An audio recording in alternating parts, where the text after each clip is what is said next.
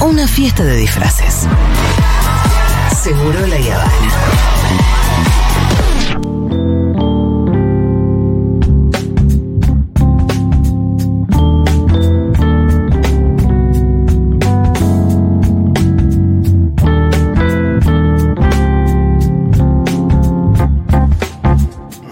Bueno, eh, ya estamos con nuestra invitada, que ya la veníamos anunciando. Le vamos a dar un fuerte aplauso a Ofelia Fernández. ¡Bravo! Pensando cómo, cómo presentarte, Ofe, porque tantas cosas. Y ya me has presentado acá una cantidad de veces. Sí. Entonces que tiene que ser nueva esta Ya vez. no podemos decir que sos legisladora porque ya no lo sos. No. Ya no podemos decir que sos dirigente estudiantil porque ya no lo sos. No, tampoco. Eh, podemos decir que sos una referencia política Hmm. y que además sos una de nuestras esperanzas. Y creo que no exagero cuando digo eso. Bueno, menos objetiva. anteriores. Eh, ya hay que No. como humear un poco más la presentación. Yo creo que a, a un montón de gente y sobre todo a nuestros oyentes eh, les debe pasar algo parecido a lo que nos pasa a nosotros, que es que, que nos genera un alivio que vos existas. bueno, gracias. Sí. Hacia adelante, sobre todo. ¿no? Porque tenés mucho tiempo, porque Sí. siempre lo digo, y, y cada vez que hablo con vos te lo digo, tenés una, una- una potencia total. Eh, tenés convicciones y tenés, tenés eh, mucha valentía y todo eso son cosas que no abundan tanto. Gracias, Julia. Y entonces de repente en momentos como este, eh, me la gallo. ya arrancamos, estamos todos muy sensibles. Sí. Cualquier excusa Yo buena, también lloro ahora. Eh, no, en momentos donde la cosa se pone tan complicada como lo está ahora, eh, bueno, obviamente que uno, uno se relaja en el hecho de que haya gente que, que tenga además la idea de seguir haciéndose cargo de los destinos de la patria, ¿viste? De, Hmm. Como de no soltar la toalla. Hmm. Eh, así que bueno, gracias, Sofe. No, gracias a vos, que aparte ahora me has robado el Sí. récord Guinness Sí. de más odiada Ah, por, estas, por estos Sí. muñequitos. Bueno, ¿sabes qué? Que tipo, bueno, Eh, ahora la, tiene, la marca la tiene Julia. Yo me voy que me voy tranquila. A mí me- pero me pasa esto, que, que yo también, siempre que veo que te atacan a vos, me enojo mucho más de cuando me atacan a mí. Viste que cuando te atacan como que Sí. debe ser un instinto de supervivencia que uno dice, "Eh, te voy a pegar más fuerte, viste, como no, Sí. no te derrotan. Me pasa que cuando te atacan a vos me pongo, me pongo peor. Porque, sí. porque como que de afuera ves la injusticia y esperás que el otro no esté sufriendo. Sí. Eh, y de adentro se ve distinto la, la pelea. De adentro estás en la pelea, estás arriba del ring. No sentís compasión de vos No, mismo hasta cuando que estás en tal el vez estás sobredimensionando, incluso cuando te pega mal, como tal vez estás sobredimensionando, Sí. exagerando algo que cuando Sí. ves la sistematicidad con una Sí. otra persona, es como, ah, ok, esto es una cosa en serio, es coordinada, es, digo, tiene Sí, un volumen sí. objetivo. Y además, yo te escuchaba más temprano hoy con Tenenbaum que, Mm. que hablaban un poco del tema. eh, esto de que hay algunas cosas que vos empezaste a ver antes que el resto. Mm. Y yo creo que en eso nos acompañamos. sí, claro. El hate, que después fue como una cosa como tan eh, sistemática, a- con nosotras se nos antecedió un poquito, ¿viste? Sí. Y además el hate sistemático, el hecho de los trolls. Y y- sean los libertarios, pues, además específicamente, ¿viste? Sí, esa yo no, no la vi tanto como vos por ahí, pero pero sí como esa sistematicidad en redes de que de Mm. repente te y que lo- viste por ahí tus amigos dicen, "Ay, no, todo el mundo te odia." No, No. tranqui. No creo. Sé que yo salgo a la calle- energy total ustedes dos en eso. No creas que todo el mundo me odia, no, por lo menos no lo siento así. Sí, acá hay otra cosa, acá hay otra cosa. Y a veces lo hacemos potencia. Hmm. Y creo que bueno, el- medio que hacemos un poco lo mismo, como es como una jugada del judo. Sí, ¿No? sí, sí, sí, sí. De Aikido. Eh, bueno, Fe, pero a mí me interesaba también que, que- que vos vinieras hoy también para, además de para decirte todos estos elogios que nunca está de más, Mm. decirlos Sí, en vida, decirlos en vida y todo esto, eh, de ver cómo la estás viendo un poco, ¿no? Sí, claro. Eh, porque estamos mucho tratando de entender primero qué carajo pasó, cómo llegamos hasta acá, cómo mi ley es presidente. Y en eso un montón de gente te debe venir a consultar de, che, bueno, los jóvenes. No sé, tenés cosas para decir. Primero, no todos los jóvenes. Igual, un poco sí. Ah, Los una pendejos. parte, una parte ¿En qué andan grande. los pendejos? Sería mi primera, Sí. mi primera pregunta. Eh, bueno, y después también por dónde pensás que puede llegar a venir la salida. Pero arranquemos con esa. Hmm. ¿Puedo manguear un vaso de agua? Sí, sí, por Pues supuesto. yo me pongo a hablar, hablar rápido, Sí, sí, no sí, respiro. sí. Bueno, listo. Listo, Pegué botellita. Listo, sin marcar. Eh, Está recargada, ¿no? Es un- una reloaded. Me encanta. Eh, o sea, bueno, la primera. Sí, ¿y ¿qué, qué- qué análisis tenemos para hacer de la juventud? ¿Qué, qué juventud es esa? Sí. Eh, esto, bueno, siempre es muy difícil eh, caracterizar políticamente a una edad, eso lo digo siempre, para no, bueno, decir, eh, no, no, no es perfecto el Sí. análisis porque es una edad, todo el mundo tuvo una edad en algún Sí. momento de la vida, ¿no? Eh, Vos decís lo del corte generacional, nunca están así. nunca es tan fácil de sintetizar, ¿viste? Sí. Pues, bueno, Pero hay conviven algo que muchas es un realidades. hecho objetivo. Mm.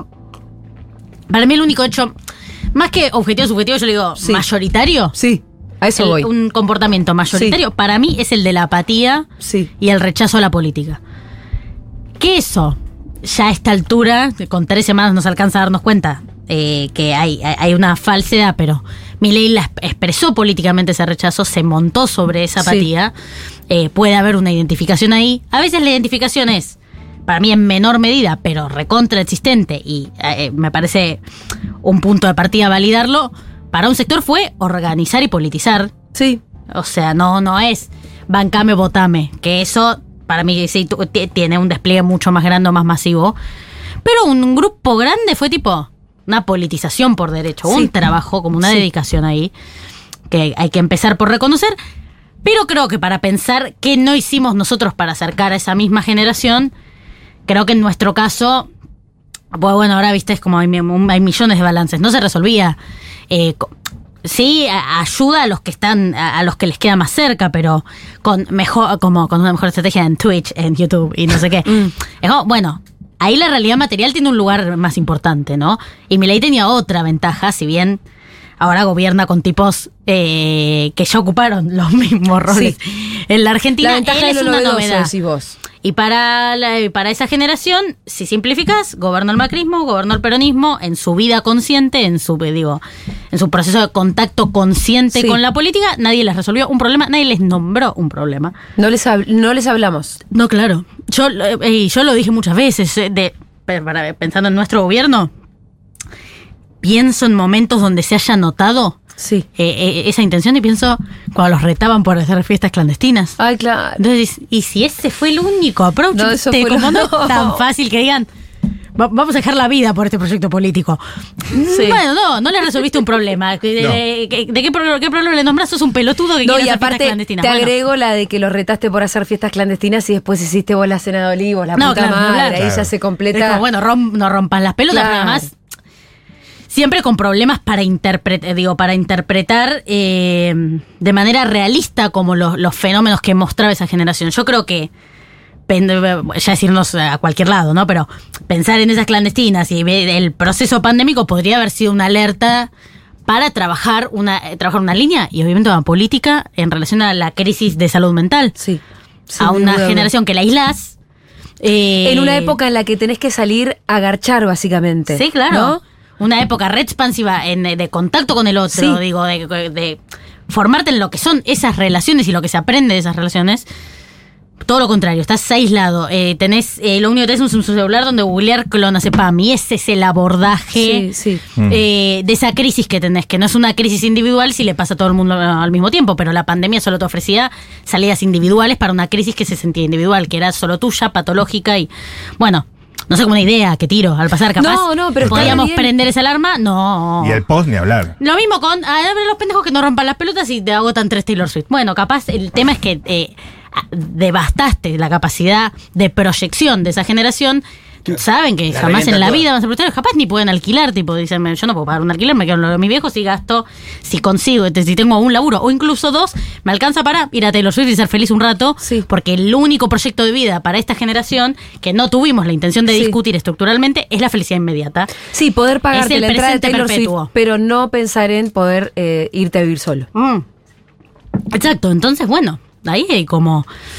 Es difícil discutir con, con la... Es difícil pelearse con la realidad, digamos. Lo cual no quiere decir que sea irreversible, pero en lo, en lo, en el- lo reciente hubo, hubo... Hubo algo de eso, o esa es mi ¿Sabes que sensación. Nosotros acá hablamos un montón de, de la cuestión de salud mental. Todo el tiempo además ponemos sobre la mesa que la pandemia evidentemente también plantó alguna cosa que luego Hmm. eh, eh, salió en forma de mi ley. Sí, Porque además en todo el mundo empezaron a asomarse nuevas derechas con características bastante similares, en contextos recontradistintos. Sí. ¿Qué, es lo que te- qué es lo que tenemos todos en común? La pandemia. Mm. Y al mismo tiempo, si te pones a pensar, Bolsonaro, Trump, que podemos pensarlos también como expresiones un poco de lo mismo, son un poquitito previas a la pandemia. Sí. No tengo conclusión sobre esto. Hmm. Pero pienso que evidentemente abierto. eh, que, que- que es una tormentita que se empezó Hmm.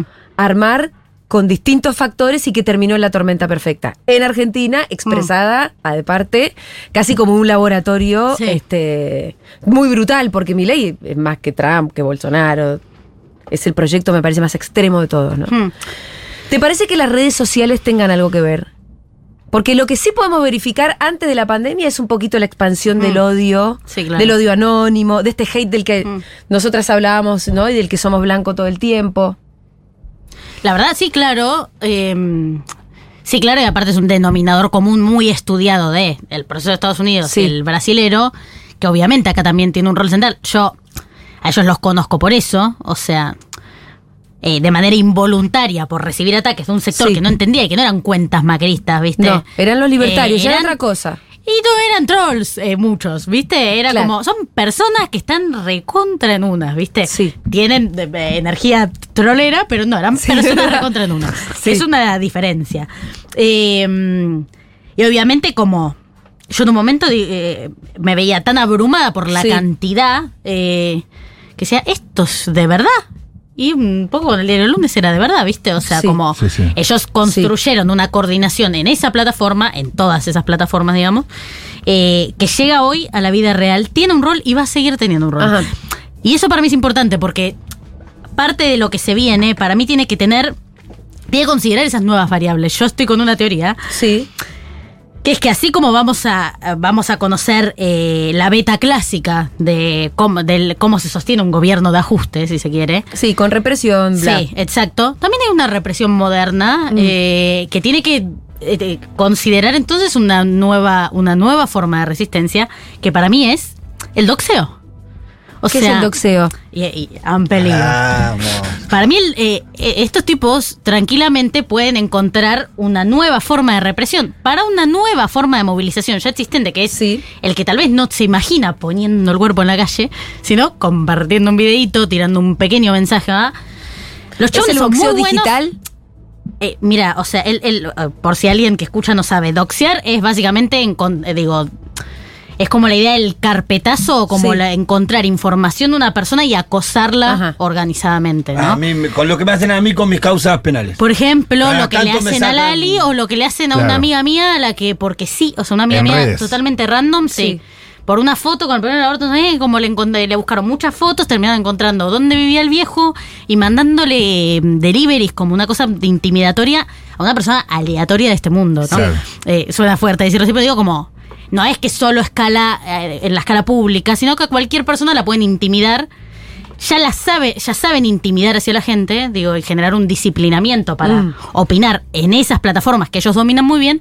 Esta gente, esa misma gente que ya lo sabía hacer bien, ahora tiene eh, servicios de inteligencia. Sí. Y esta gente ahora tiene eh, Espías. Sí, Claro, tiene recursos estatales que pueden estar a disposición Sí.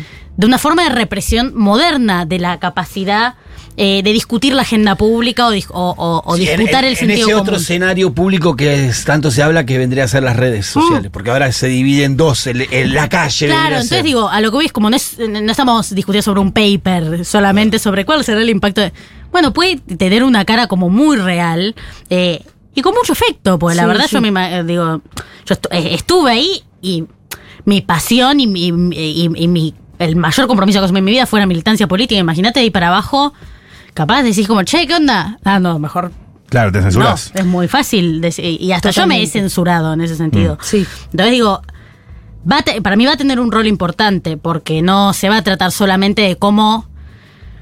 Cómo, no- cómo va a ser la relación de conflicto en la calle en el sentido que ya lo conocemos. Va a haber otros, otras zonas de conflicto en donde van a intentar generar alguna especie de Otro control. espacio público. Pero ¿en qué ámbito te imaginas discutiendo esto, dado que desde el gobierno no se plantea discutirlo, sino más bien todo lo contrario? No, ni idea. Acá. Acá. Por ahora. Ok.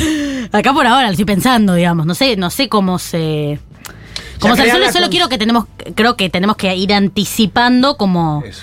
Esas nuevas formas, como que tal vez tenemos más acostumbrados, como bueno, y anda con pañuelo y un limón. Bueno, eh, Ahí, claro, hay que ver cómo una entras nueva- a Twitter también. Claro. ¿Con qué limón entras a Twitter? Compañero de limón a. Twitter. Eh, yo estoy, estoy- bueno, no, no debería decirlo porque no lo tengo cerrado, pero estoy buscando tener una columna que sea como de mm, educación digital, Sí. llamémosle, o algo así. Interesante. Sí, qué es lo que conviene, cómo tomarla, cómo combatirla, porque además también lo que sabemos es que es el terreno del enemigo. mm, sí, claro. Sí, total. Es un terreno Ahí- a conquistar por lo menos, sí. Es, vos vas a pelear al terreno del enemigo. Sí. Que ahora es gobierno, además. Y a mí nunca ¿Qué? me fue bien hasta que no les robé un poco el lenguaje, o sea, Ajá. que es esta idea de lo basado, ¿no? ¿Cómo es a veces el- me ese sale bien y a hack veces es no, clave? pero. ¿Qué hack? Robarles lenguaje. No es literal, ¿no? Pero digo, algo como de a mí. Cuando que intentaba discutir racionalmente lo que me hacían, Sí, no. a nadie le importa, ¿viste? No. O sea, hay una cosa de. No importa tener razón ahí. No, no, claro, no es como de, de ese, pero yo le digo como lógica hermano menor mayor, como de si estás llorando un poco, ya está, les encantó y funcionó y Sí, listo. sí. Tenés que estar, eh, tenés que reírte más que ellos, eh, o al menos es, para mí ese es el lenguaje que, que ellos le entendieron a la era digital, como ¿Sabes qué? Eh, me, me interesa que vos decís, bueno, acá hubo además una politización, una organización por parte de estos pibes, todo. Que hay que advertir. Sí. De hecho, el otro día a mí me entrevistaban en Blender y yo decía, che, capaz que al final hay algo que tenemos en común con estos pibes, que es el interés por la, la cosa pública. sí, claro. ¿No? Y de hecho, una vez yo entré a un space y Sí. me puse ahí. Cuando- como- eh, te escuché, te escuché. ¿Me escuchaste? estoy ahí, estoy, estoy escuchando. Me da un poco de vergüenza porque después yo lo fui a escuchar como. dije, uy, qué ordinario todo realmente. Pero bueno, es un poco el lenguaje de ellos también, Sí. ¿no? Eh, y yo estaba un poquito ebria de victoria porque fue la noche del 37% de la primera vuelta. Había que pero aprovecharla. había que aprovechar eso, Era lo que única que duró. iba a ver, así que. Pero sí entendí que teníamos en común con esos pibes el interés por lo público. Mm, Eh, y entonces, como que me guardé esa idea. mm. Y después, con todo lo que está pasando ahora, volví a, vuelvo a mirar las cuentas de estos Sí. amigos libertarios de aquella Sí. noche. Voy diciendo, che, pero yo con estos pibes con los que hablé no me parecieron unos giles totales. Hmm. Pero los veo en una. Como en una autoconvicción muy Sí. zarpada y muy al mango. Sí. Porque van a tener que sostener algo que es realmente insostenible. Mm. Entonces uno se pregunta también por dónde va a venir el discurso de ellos. Porque, por- porque hablando de, de- de cómo se forma el discurso, Sí. vos decías, bueno, ¿cuál es el lenguaje de ellos? No importa Mm. tener razón. Che, boludo, pero ¿cuál, es el, ¿cuál va a ser el límite? Sí. De Sí, mandar cualquiera. o sea, hay, hay altas probabilidades de chocarla en este, en el temperamento que han elegido. A mí algo que me, o sea, yo pienso en, en- en la general, ¿no? Y digo, bueno, viste que está como el manual del comienzo de un gobierno que no es el Sí, tuyo. sí. Esto de, bueno, obviamente deseo que a la Argentina le vaya bien, deseo Sí. no tener razón de hecho. Eh, Está bien, que pero- digas, está bien que digas deseo que a la Argentina le vaya bien, porque sí, claro, viste que hay una. no a él Claro. en- en- No. esencialmente, no pero porque el plan es macabro. Sí, pero sí, si es verdad, no la ven, eh, no, si no la estoy viendo y, y esto le va a venir bien a Argentina. Está bien, puedes concederlo, Bravo. puedes el tema es que el nivel de soberbia Sí. y dogmatismo con el que están discutiendo eh, te lo complica, porque los chabones te dicen, eh, son, venimos a resolver 100 años de decadencia. Sí. A mí me cuesta genuinamente pensar que desde Irigoyen a Frondizi, pasando por Perón, Alfonsín, Néstor, eran todos unos idiotas y tenía que llegar Javier Milei, la hermana, y O dos vos, caputos eh, Ernesto. a entender lo que la historia democrática argentina nunca entendió. Javier Milei, la hermana y dos caputos. O sea, me Sí. cuesta pensar que somos todos idiotas menos esta- Sí, sí. estos personajes. Y aparte cuando Entonces, uno se va- cálmense un poco, muchachos. Sí, y cuando uno se va a, a- a qué lugar de la historia es el que ellos reivindican, es un país sumamente desigual. Hmm. Sí, sí, claro, pero en lo, en, en la, en la gran película y cómo la discuten, el problema es casi la democracia. Sí, Entonces, claro. Sí, sí. Y a mí lo que Sí. me pasa es que yo creo que lo que sobre lo que más tenemos que pensar la discusión nosotros en adelante es intentar interpretar eh, cuál esa, eh, esa mayoría Sí. argentina interpreta que fue el contrato electoral. Y yo tengo la sensación de Sí. que el contrato electoral que le importó a la mayoría de la Sí. Argentina es terminar con la casta, terminar con la inflación, no refundar la Argentina. No. No la refundación eh, de la patria en un DNU y una ley en tres minutos. Entonces creo que ahí hay que, digo, eh, hay un trabajo posible de, de interpretación de cómo vamos a discutir sobre, el- sobre las ideas que a mí también me encantaría que resuelvan. El tema es que pareciera que lo de la inflación se está poniendo mucho peor.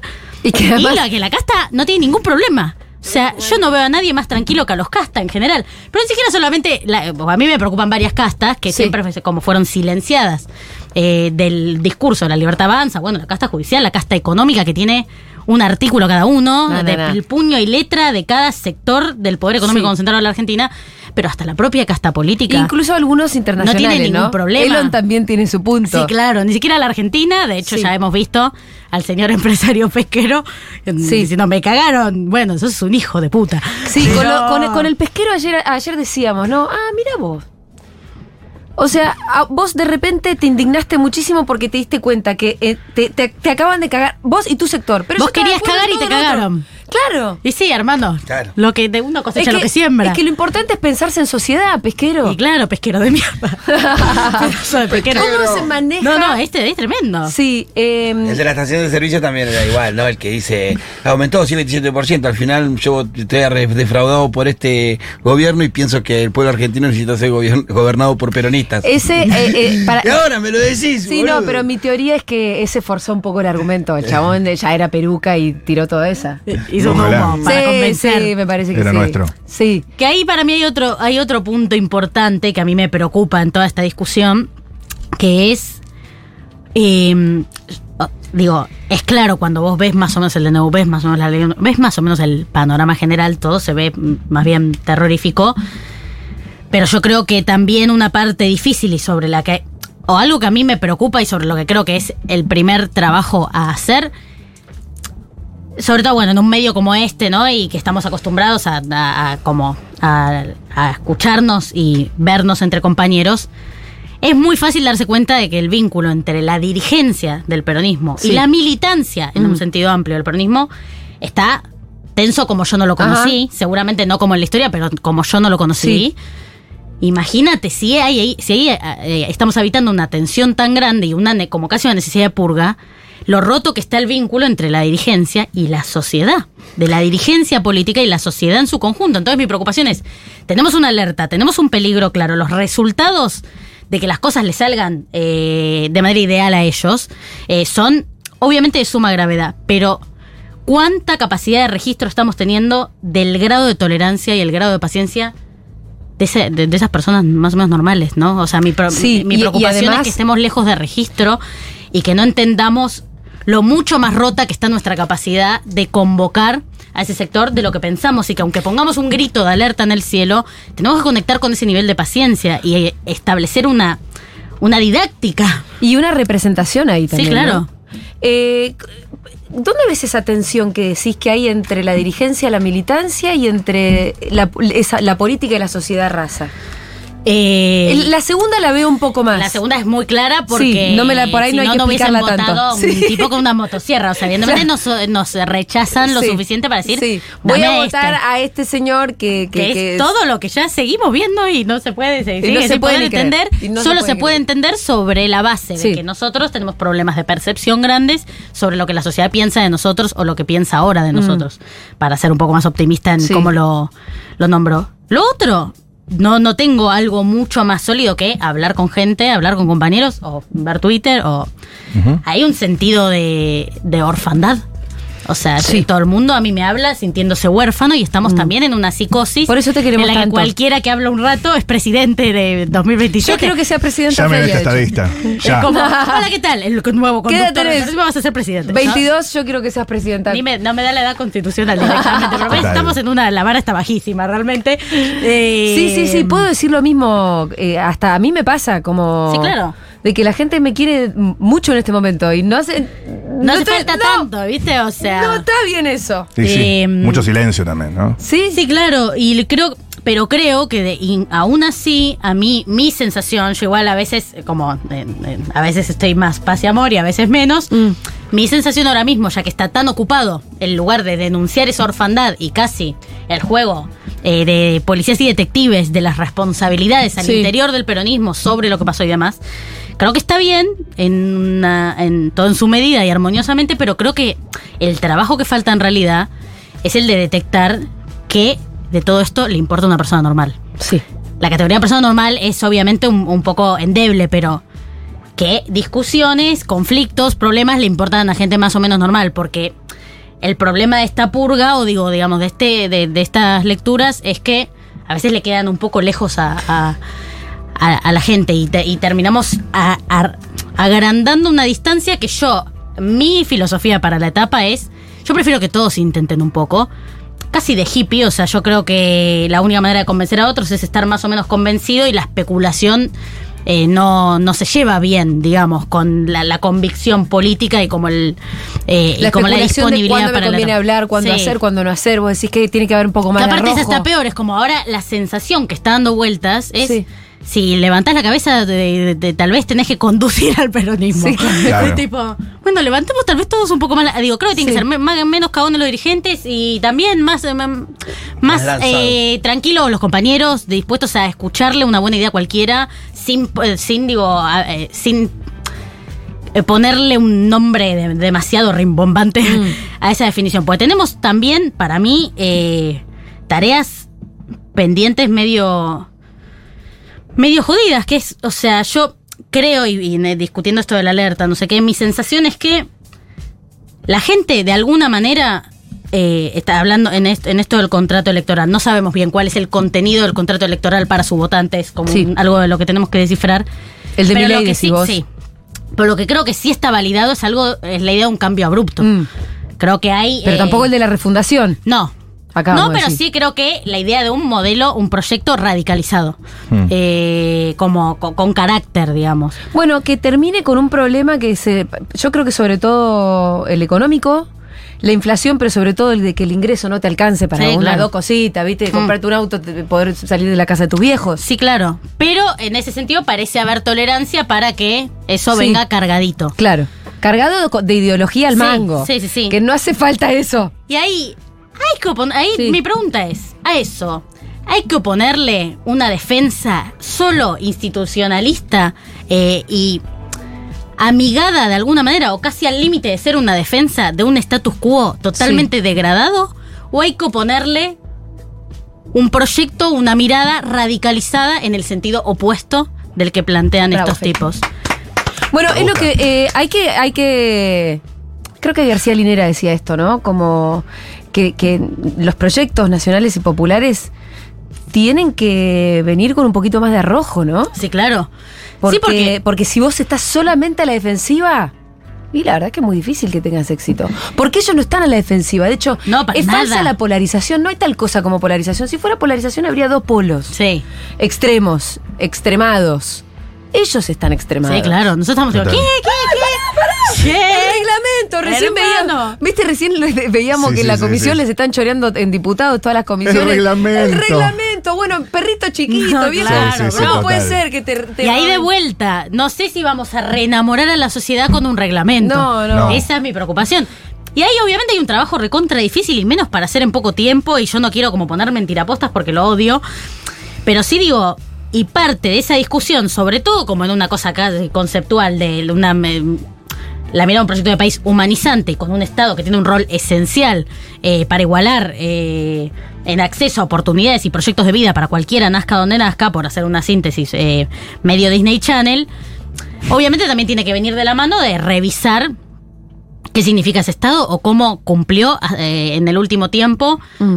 eh, su rol en el ejercicio de esa igualdad o de esos derechos, porque la verdad es que eh, no pareciera que a la, eh, a la gente le preocupe tanto que el Estado esté en una situación de amenaza, porque la gente, si puede, privatiza su Claro, propia vida. va más allá la del gente, Estado. si tiene la posibilidad, privatiza su, su propia relación con los derechos. Sí. Si puede, va a una escuela privada. Si puede, tiene obra social. Si puede, tiene seguridad privada en, eh, en la esquina. Digo, la gente, nos guste más o menos, ya establece en la medida que le es posible una relación privada con sus derechos. Entonces, si nosotros no podemos hacer una revisión y plantear una discusión lo más concreta y tangible posible en cada área de la vida de las personas a las que intentamos representar, eh, para reconocer reconocer ese problema y convertirlo en una idea superadora, va a ser muy difícil que ganemos esa discusión solo porque a nosotros nos preocupa esa amenaza. Por ejemplo, en un tema que yo lo trabajé mucho es en el tema de la vivienda y en el tema de los alquileres. Creo que es difícil yo estoy convencida de que liberalizar el mercado de la vivienda es un problemón y que es lo contrario de lo que está haciendo todo el mundo. Todo el mundo está buscando las mejores regulaciones posibles, no liberarle al mercado algo tan esencial eh, como el acceso a la vivienda. Pero la mejor manera de dar esa discusión, es decir, la ley de alquileres no se metan con la ley de alquileres, eh, no modulé para nada. La ley de alquileres Se no se igual. con la ley de alquileres, o decir, bueno, no funcionó No para anduvo, su fin no la ley. anduvo. ¿Es problema de la ley? No solamente realmente, pero tal vez hay que probar una cosa distinta. Un sistema público, un banco público eh, de vivienda. Además, en el mundo hay Como un no, probamos todo lo que queríamos. No. eh, de hecho, no probamos nada No. de Claro. lo que No. había que probar. Pero poder ir a discutir reconociendo algunos, eh, digo, algunas eh, definiciones que la sociedad ya tiene más o menos tomadas, pero convertirlas en un, digo, en un nuevo peronismo, digamos. Eh, para mí es impo- no sé si todos vamos a tener que hacer lo mismo, pero para mí es importante que algunos de nosotros estemos pensando esa discusión en esa escala. No, no solo la denunciatoria, sino de Che, te juro que de esto aprendí algo y estoy imaginando una nueva versión para garantizar esto mismo, porque ahora en lo teórico yo creo que el grado de tolerancia es alta, en lo práctico, cuando esto empiece a pasar, se empiece a implementar, ya es un poco escandaloso. Vos tenés precios norteamericanos, precios europeos Sí. con salarios. Y la gente ya está espantada, ¿eh? Sí, La gente, o sea, vos vas al supermercado y están todos como ¡ah! Sí. Son tres semanas, son tres semanas. Perdón, sí. ¿puedo Y ya puntualizar? es como de- de- de muy drástico. Alquileres. Sí. Eh, para vos, una lectura de este momento es, eh, no podemos enroscarnos con la ley, hay que abrir nuevos caminos. Eh, o sea, yo creo que en, en este contexto es mejor la ley que no tenerla, digamos. Pero Me que había preocupa otras esa regulaciones derogación. posibles también. Pero que tenemos que poder discutir el problema Sí. de la vivienda diciéndole, mira, ahora se te va a ir toda la mierda. Y antes ya, se ya estaba todo en la mierda. Ya tenías alquiler Sí. nada. ¿Es esto o esto? Bueno, me mato. O sea, No, claro. si vos vas y le dices al inquilino, es lo que es lo hace de, de hace dos meses que estaba mal, de que no estaban dando tan bien, o esto que están O es dando peor. mucho peor. Bueno, a mucha gente la podés convencer así, pero creo que nuestra, propia refundación, que es inevitable teniendo en cuenta la situación en la que queda el peronismo, tiene que venir de la mano de decir, che, se me ocurre una mejor, me parece. Eh, se me ocurre una mejor y voy a discutir con estos tipos con una que me parece que es mejor. Eh, eh, puntualizo en alquileres porque lo tengo muy, muy visto, pero Y es en, un cada, en cada un- lugar vamos a Sí, podemos encontrar hace un así. ratito vos hablabas de los- las preocupaciones de las personas normales y Hmm. que a eso es lo que, te- lo que teníamos que ver y apuntar y me parece que esta es una súper clave. Y en concreto también de las personas normales jóvenes. Sí, sí, que a veces yo eh, lo- pongo en esos términos y queda medio, eh, que no sé, también son las mías, ¿viste? O sea, Y sí. como, eh, y mi proceso de descastificación. Sí. No, pero... Me gusta Eh, el proceso descastificador. Descastada. eh, no, no, Descastada. un chiste, pero en parte la... No, pero escucha, está bien. Para yo que por lo la menos no te decisión- rompan más las pelotas con eso. Absolutamente también como una, eh, un experimento personal de decir como yo quiero ser un ejemplo de que se entra y se sale, que no es, Sí. no es ahí a donde vamos. Perfecto. Eso es un medio para un fin mayor y colectivo, Sí. que es la transformación de la Argentina. Si no me creen porque tengo un despacho, dejo el despacho, no me preocupa. Sí, bueno. yo quiero que me crean, yo quiero convocar, yo quiero convencer. Después, obviamente la disputa por la representación es importante, pero evidentemente hasta que no reconstruyamos, y me repito, el lazo entre la sociedad y la política va a ser muy difícil. Y yo creo que lo que decía antes tiene que ver con eso. Creo que parte de las, de las críticas sobre lo que hicimos, sobre quiénes son los responsables, como esa tensión que está en alza, será importante en alguna medida, pero lo más importante es recuperar la política, o al menos para mí lo más importante Sí. es recuperar la política. ¿Cómo se recupera? No, lo sé, Ah. pero creo que se empieza por reconocer problemas reales y ofrecerles respuestas concretas. Además de, obviamente, ser efectivos eh, e inteligentes en el enfrentamiento eh, de lo que se está dando ahora en la Argentina, porque muy yo, yo tengo la pretensión de ser pedagógica o entender que tal vez la paciencia de la mayoría no es la misma que la mía, es mucha más, pero no por eso eh, quiero resignar la pelea por evitar que se termine de concretar un plan que sé que me va a traer malos resultados. Es un equilibrio de, mu- de mucha, de- hay que agenciar muchas cosas al mismo tiempo, pero creo que mm, si la política no, rep- no representa un- una, eh, preocupaciones eh, masivas, Mm. generales y entendibles, un poco está perdida y un poco se es una, una demencia Sí. palaciega de la que nos hacemos adictos pues no hay otra cosa.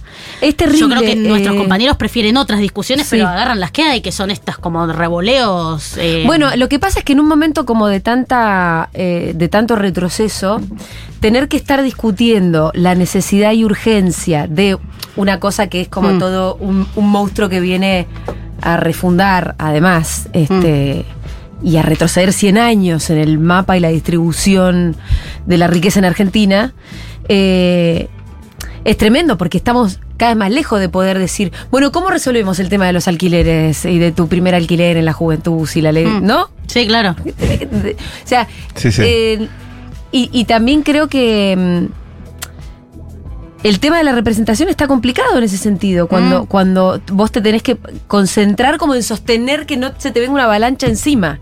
¿Cómo hacer para ir y detectar entonces los problemas de las personas normales y llevar una solución cuando las personas normales también están en una? Sí, obvio.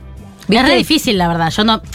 Como a veces me pongo en efusiva, porque tengo ganas de tener alguna especie de optimismo y obviamente la realidad te cachetea mal. Sí. No, no, no, no creo que sea tan fácil ma- como manejar todos estos niveles y además cometimos muchos Mm. errores. Entonces, tampoco es como, a mí sigo como, me obsesiona lo de la interlocución, pues si no siento que eh, los la- el mejor discurso, la mejor manera de entrarla se ve anulada por el interlocutor. Entonces, evidentemente, algo de este proceso tendrá que ser de abajo para arriba, porque Sí. yo sé que hay gente que a mí, incluso, bueno, renuncia, la bancan, no piensa nada, no, esta la sacaron. Bueno, digo, está, está roto y está roto por ahora, ¿no? Sí, sí. Eh, No te sacaron. Hay algo que está muy roto. pero de abajo podés- para arriba, para mí es mucho más fácil hablar con mis amigos de algunas cosas que de otras, Mm. ¿no? Entonces, como empezar como a intentar hacer, eh, a tener esa, esa percepción lo más a mano posible, e incluso, y en esto que vos planteabas como de lo ofensivo defensivo, en este momento estamos directamente eh, eh, acorralados contra Sí, una pared, sí. aunque salimos y la gente nos sacude y se sale a la calle y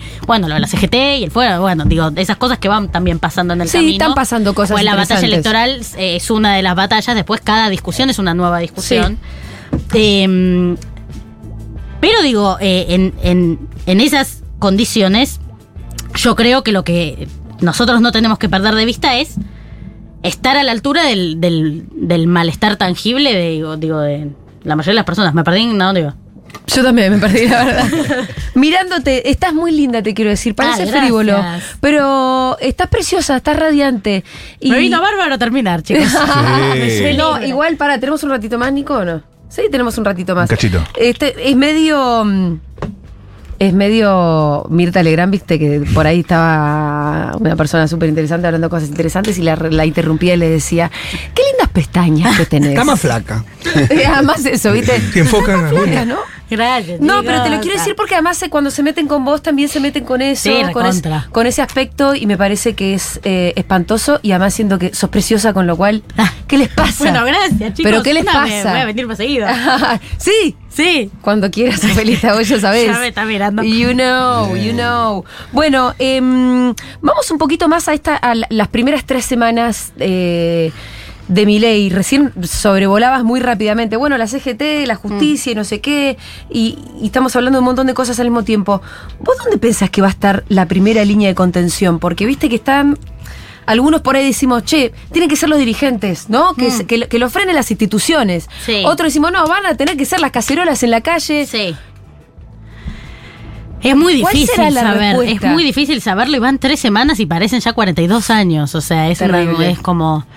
Em, yo soy como de la misma manera, a la vez si lo pensás con el diario el lunes, no terminó de cumplir su fin porque perdimos las elecciones, pero a mí en el momento, digo, entonces en el proceso electoral aparecía mucho eh, la catación de piantabotismo, ¿no? Sí. Como los, los catadores de esto es piantabotos, esto no es piantabotos. Feminismo, progresismo, Sí, está toda sí. esa Es historieta que eso que- también está ahí dando, Sí, sí. Después de- dando vueltas. Hagamos doble clic después sobre eso. Sí, podemos, podemos tranquilamente. Em, mi sensación era como, y, y voy a decir lo que dije hace un rato, para mí eh, no hay nada más convincente que una persona convencida.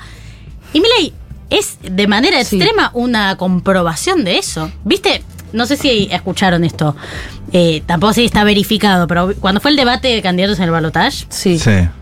yo lo vi y dije, corta, tipo. Sí. Fue contundentísimo, masa, yo Ganamos. chocha, tipo. Pero acá nosotros no hay estamos con diciendo- qué darle. Y yo tenía este discurso que era nadie quiere un presidente Gil. Mm. Sí. Total. Y vos Y tal vez quedaste más que como un Gil. Lo vieron humano y roto, ¿viste? O sea, eh, hay encuestas que dicen que de ese debate la conclusión de la mayoría era, bueno, eh, es de verdad. Massa no es de verdad. Massa es, eh, es, es- es- es perfecto, profesional, de mentira. Te miente, o te Eh, miente. No, que ahí uno dice, pero la gente que quiere un presidente roto. Un presidente ¿Te parece como bien? uno, que es- no es la mejor idea. Pero ¿Vos pensás que vos serías un buen presidente Pero o que estás evidentemente- roto, boludo, en tu computadora?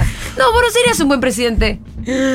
Alguien se lo tiene que decir. Ah, No, pero bueno, y en la realidad es como hay una bus- hay una necesidad de algo auténtico, algo genuino, algo que, que falle, pero ente- que lo, lo entiendas.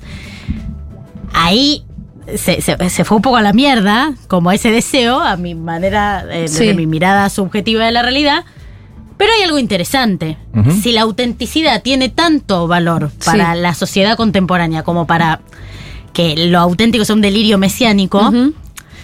Sí. bueno, probemos también Probemos con nuestro delirio de policiar eh, a todo el puto planeta. Sí. O sea, yo creo que ahí no sé si va a ser una cosa y sobre todo no sé si cada vez que pase una cosa por H o por B tenemos que tener la pretensión de controlarla. Tal vez se trata del desborde, digamos. Tal vez se trata ¿A qué de te que referís ahí en concreto? Me perdí un poco. yo en las elecciones lo Sí. pensaba como en plan, bueno, esto bla, bla, bla. no, cada uno que vaya a convencer desde el lugar que está convencido, no impostando la línea perfecta con Ah, la que no, perdés claro. ningún voto. En la vida, en la nueva vida de oposición, Sí, creo que aplica un poco lo mismo. Sí. No hay que ver, no es, vienen viendo uno de los cacerolas, son reafirmatorios, bueno, son. También. Claro. Son y, y- son y serán. Eh, viene la CGT, es y será. Cada, cada quien de alguna manera trabajando genuinamente para su universo, para su verdad y pretendiendo contagiarla desde ahí. Eh, o al menos yo soy muy mí- mística en eso, digo. Eh, nadie nace.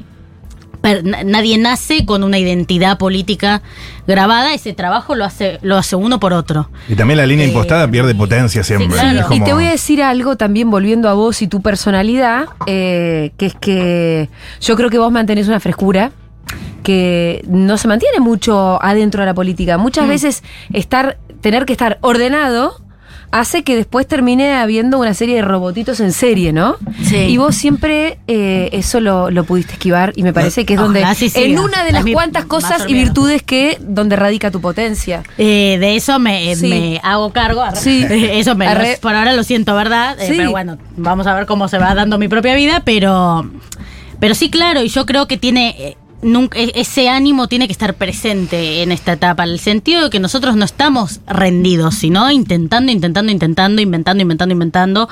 Eh, en mi espacio particular, dentro del gran Unión por la Patria, dentro del peronismo, Sí. creo que eso es esa es nuestra única prioridad permanente, digamos. O sea, yo pienso en el año Intentar, que intentar, como intentar. organización y decís, mamá, como eh, de repente, o sea, bueno, en mi experiencia que intentamos hacer la paso en la ciudad, tipo porque pintó, o sea, por una convicción política, obviamente, pero nadie, nadie nos lo había pedido No, no. realmente.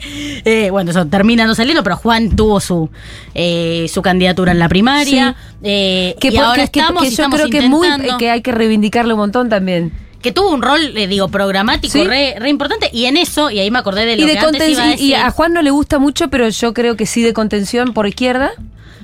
Sí, sí, seguro que eso estuvo. Y de representación también por izquierda, si no te gusta sí, de también de sembrar la representación de una agenda que Sí. termina siendo recontra en serio, pues yo, mi objetivo, este ahora mismo, todavía no lo tengo tan Sí, armado, es que ellos tengan miedo de estar sentando, deja- sentando las bases de cómo nosotros después vamos a hacer las cosas si este es el juego. Que le tengan Mm. miedo a nuestro DNU. Bueno, O sea, venimos eso, con eh, esa, no- ¿viste? Pero Sí. también sabemos que el DNU de ellos viene con las 10 corporaciones El más grandes del mundo atrás. Claro, y, pero igual, mi, para, mi preocupación es, ¿tenemos nuestro DNU? Tenemos que empezar a pensar. No sé si claro Reforma agraria ya. Bueno, Yo Juan no lo- creo Juan que la línea tiene que ser, hace tu DNU que después yo hago el mío y revierto Sí. tu DNU. No, no creo que sea Juan la línea. esbozó algún DNU en- Sí, en algún eso fue como un ¿no? chiste Como- re Bueno, largo, pero pero Juan tiene vos, bastante vos te referís un poco a tener, eh, tener un programa y que sea audaz. Es distinto, es difícil oponerse a un proyecto tan avasallante del país si no tenés un proyecto Claro, avasallante del claro, país, claro. digamos. Eh, de vuelta, porque el status quo está muy roto como para defenderlo eh, de manera intensa. Mm. Entonces vamos a tener que encontrar otra cosa. Digo, una, tenemos que reconstruir nuestra propia expectativa. Y no sé si el peronismo tiene claro cuál es, eh, si, de- si, si la magia nos concede 15 cosas que se hacen ya, no hay correlación de fuerzas, no hay obstáculos, no hay nada. ¿Cuáles son? No sé si está tan claro. Claro.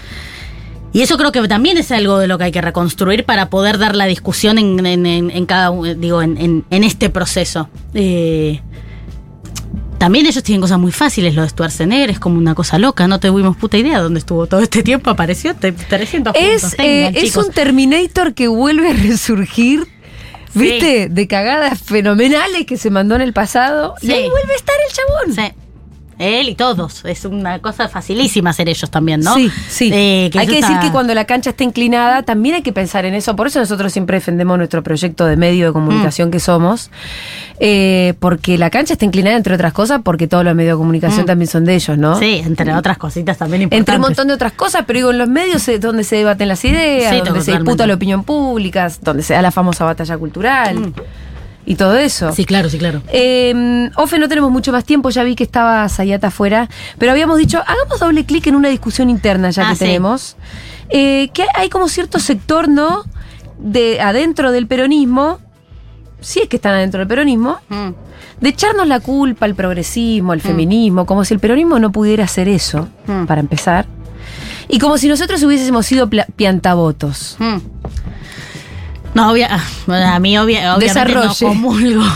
No comulgo Porque yo ya, yo ya, ya me he despachado con eso. Obviamente, eh, o sea, yo siempre respondo medio, medio lo mismo en esta parte, porque me parece como totalmente insólito y totalmente vago el análisis. Sobre todo me parece medio vago, como medio vagoneta. eh, como algo de. Si un gobierno peronista, un gobierno popular, no ahora, siempre se trató en alguna medida de ampliar derechos Sí.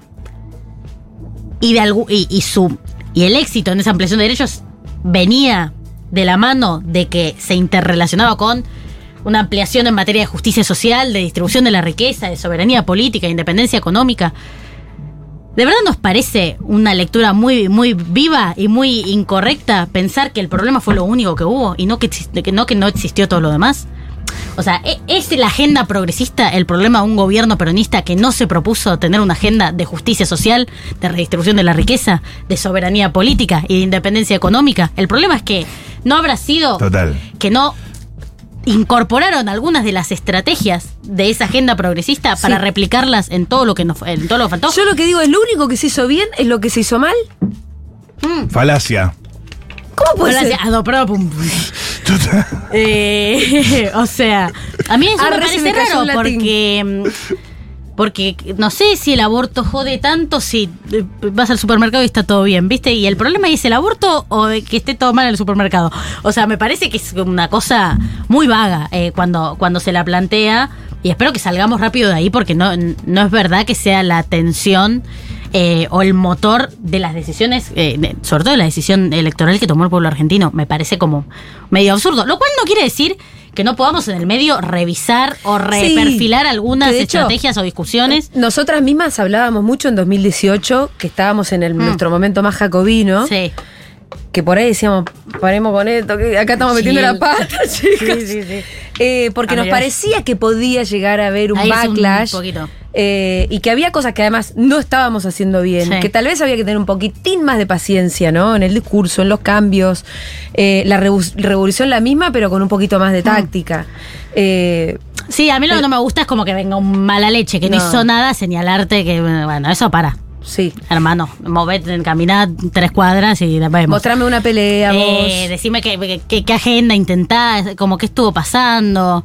Eh, no sé, es como el- el- eso, el tirapostismo para mí es una enfermedad, pero terminal, que hay que evitar a tiempo. Para Sí. mí el debate tiene que ser de manera mucho más humilde.